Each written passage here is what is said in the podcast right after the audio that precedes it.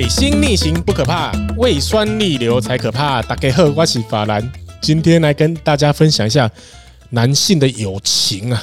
你敢知道男性的友情？有一天呢、小燕的侄子突然跑来问我了一个问题。他说：“一丈一丈，我问你个问题。那小燕她这个侄子啊，目前是大二大学生。那他跟他的一个很好的朋友，他们两个都不是单身。”都各有各自的女朋友，但是他们现在你们知道期中嘛？期中接下来就准备又要期末，那他们期中的时候准备一个报告。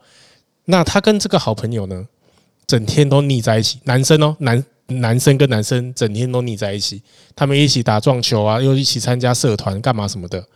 有时候出去玩呢，也是各自带自己的女朋友出去。那两个女生也都认识。那四个人在相处的过程当中，其实也是非常的融洽。那他们这最近因为要做期中报告，那这个侄子呢，他就常常找不到这个男同学，为什么呢？因为这他发现他这个男同学啊出轨，他这个男同学跟系上的一个学姐搞在一起，他心里就很不是滋味啊，他觉得你跟女朋友在一起的呵呵，你为什么可以这样出轨？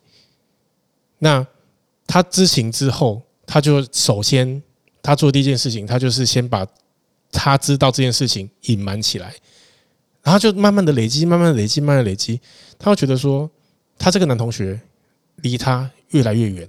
他们曾经就是这样无话不谈啊，每天都这样腻在一起啊，不管是练球也好，打球也好，吃饭啊、喝酒啊、送钱、打麻将都弄在一起。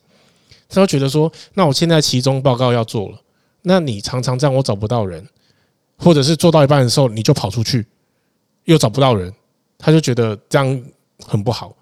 结果他有一天呢，他就鼓起勇气，他就跑去外面找他这个男同学，他就真的找到这个男同学在跟这个学姐在某一个凉亭底下谈情说爱，这样。我这个侄子呢，他就不好。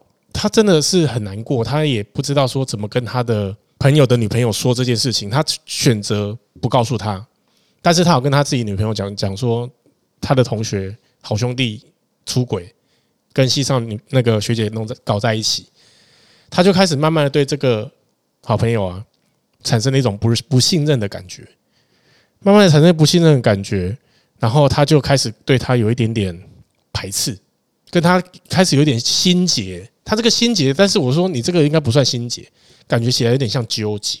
我就问他，我说你曾经这样每天跟他都腻在一起，吃饭、喝酒、打麻将、撞球、练球、把妹，干嘛什么都跟他在一起。